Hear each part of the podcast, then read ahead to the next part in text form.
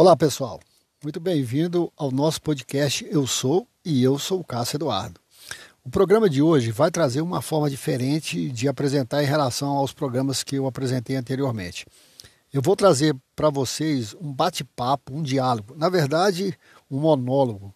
Isso mesmo, uma conversa entre eu e eu mesmo.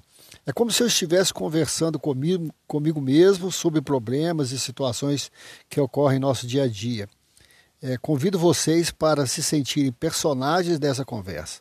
Trarei uma história fictícia que aconteceu, acontece e poderá acontecer comigo ou com qualquer um de nós. Então vamos lá, pois aqui é papo reto. E aí, Cássio, tudo bem? Como que foi seu dia? Meu dia foi péssimo, horrível, horroroso. Mas o que, que aconteceu? Imagina que depois de um trabalhão danado, o dia inteiro, meu chefe foi no finalzinho do dia me chamou a atenção no meio de todo mundo, dizendo que eu esqueci de mencionar um detalhe nesse trabalho. Cara, fiquei pé da vida, sabe? Na verdade, fiquei sem entender o que ele quis dizer. Tentei né, contornar a situação, mas ele disse que já havia resolvido, que era para eu ficar mais atento da próxima vez. Não, fiquei muito pé da vida, mas muito mesmo. Aí fui para casa muito aborrecido. E aí, como nada é tão ruim que não possa piorar, tive que aguentar as reclamações da minha esposa e as mães de meu filho. E para piorar ainda mais, me liga aquele meu irmão reclamando da vida. Ah, explodi com todo mundo. Xinguei minha esposa, gritei com meu filho, desliguei o telefone na cara do meu irmão. Entendi. Agora me diga uma coisa: como foi sua noite passada? O que isso tem a ver com o meu dia? Você vai entender. Me diga como foi. Dormiu bem? Dormi sim, a noite toda.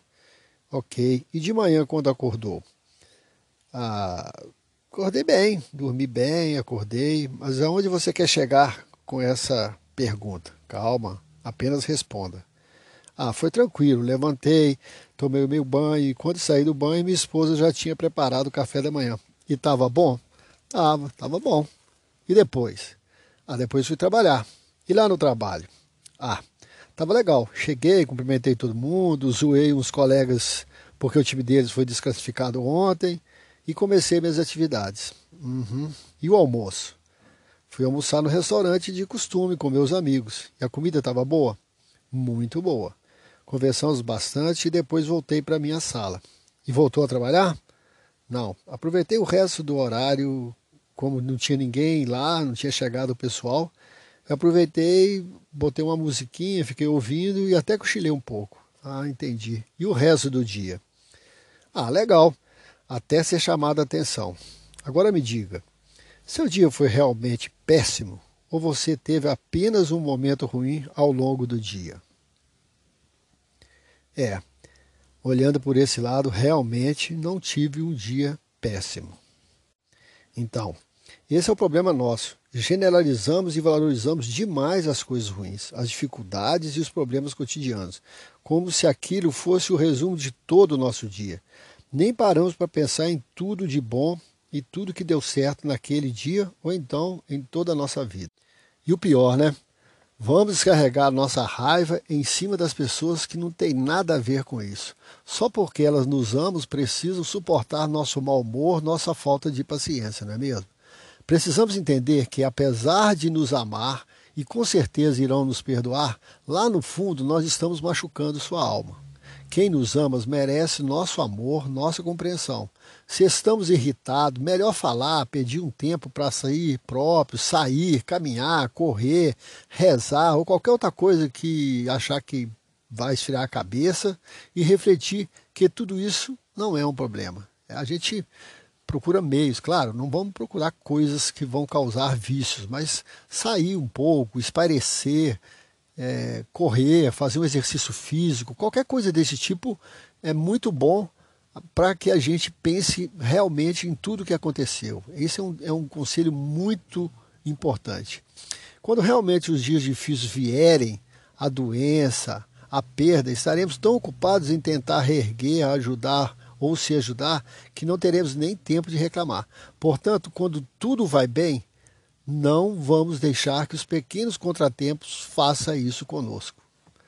Nossa, obrigado. Estou errado mesmo. Vou correndo pedir desculpa a todos que eu magoei e ofendi.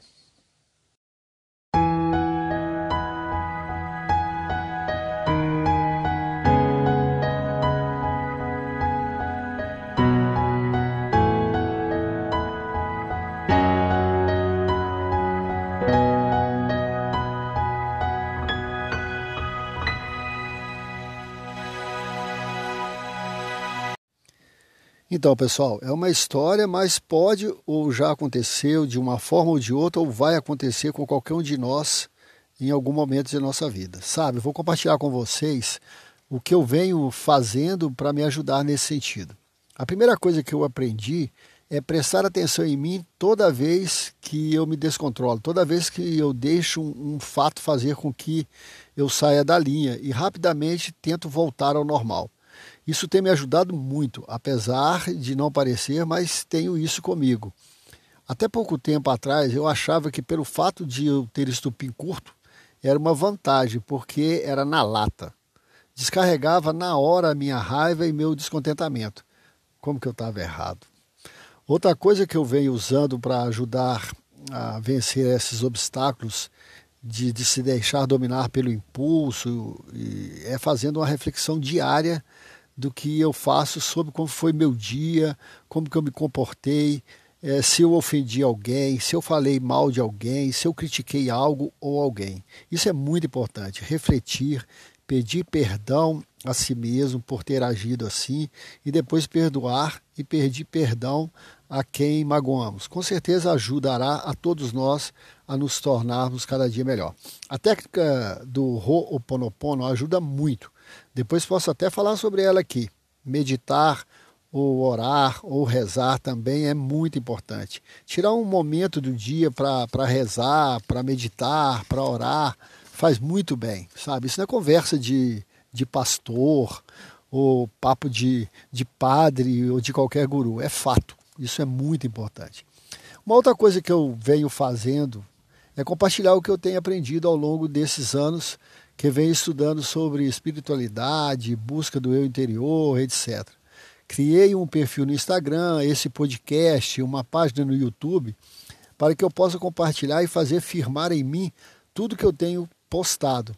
Pois a gente sabe, né? Nós recebemos inúmeras mensagens diariamente no WhatsApp, no YouTube, etc.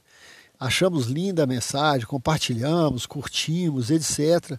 Inclusive as minhas próprias mensagens mas elas duram no máximo dois minutos em nossa mente e depois acabamos esquecendo. É assim mesmo, comigo também acontece dessa forma. Então eu descobri essa forma de firmar tudo que eu tenho lido. Essas plataformas me obrigam a ler mais, a buscar novos designs, está até me ativando mais minha mente a buscar fazer cada dia um trabalho melhor, a melhorar a minha forma de comunicar e muito mais. Então, isso que eu tenho feito também é uma maneira de, de me ajudar a afirmar tudo aquilo que eu, aprendi, que eu aprendi, porque a gente sabe que a gente aprende quando a gente está ensinando. Então, para terminar e para contextualizar é, um dos temas de nosso programa de hoje, que é sobre amar e aceitar quem mais nos ama, nos ama, quero compartilhar com vocês uma experiência pessoal.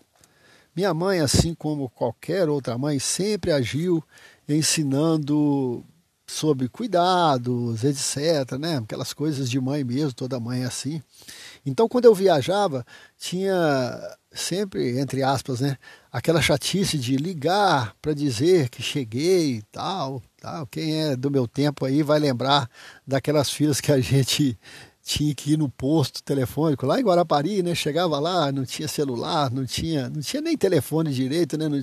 a gente tinha que ir para um, um posto telefônico lá, pegava uma fila enorme para ligar para casa, para fazer o interurbano. Aí, poxa, tava doido para curtir a noite, né? Mas, mas ia lá e ligava, né? E do outro lado, tá lá minha mãe. Como é que tá o tempo aí, né? Aquela pergunta que todo mundo fazia, etc. Cuidado, toma cuidado, presta atenção, é, veste blusa, aquelas coisas de mãe mesmo, né? Tal. E vou rezar para você. Então, é isso que acontecia e acontece com todo mundo. Hoje, minha mãe já está com a idade mais avançada e com a memória já se acabando. E ela já não se preocupa mais comigo. E talvez nem reze mais para mim. E, é, mãe, que saudade de seus conselhos e de seus cuidados comigo. Então, pensem nisso. Olhe para quem está ao seu lado e ame-os. Vire-se, olhe e os verá olhando para você com o maior amor do mundo, vibrando com seu sucesso, aplaudindo quando você alcança seus objetivos e te amando quando você se sente impossível de ser amado. cuide-se e cuide de quem você ama. É isso, gente. Um abraço, fique com Deus e muita alegria em nosso coração. Eu sou feliz e me amo. Eu sou o eu que eu sou.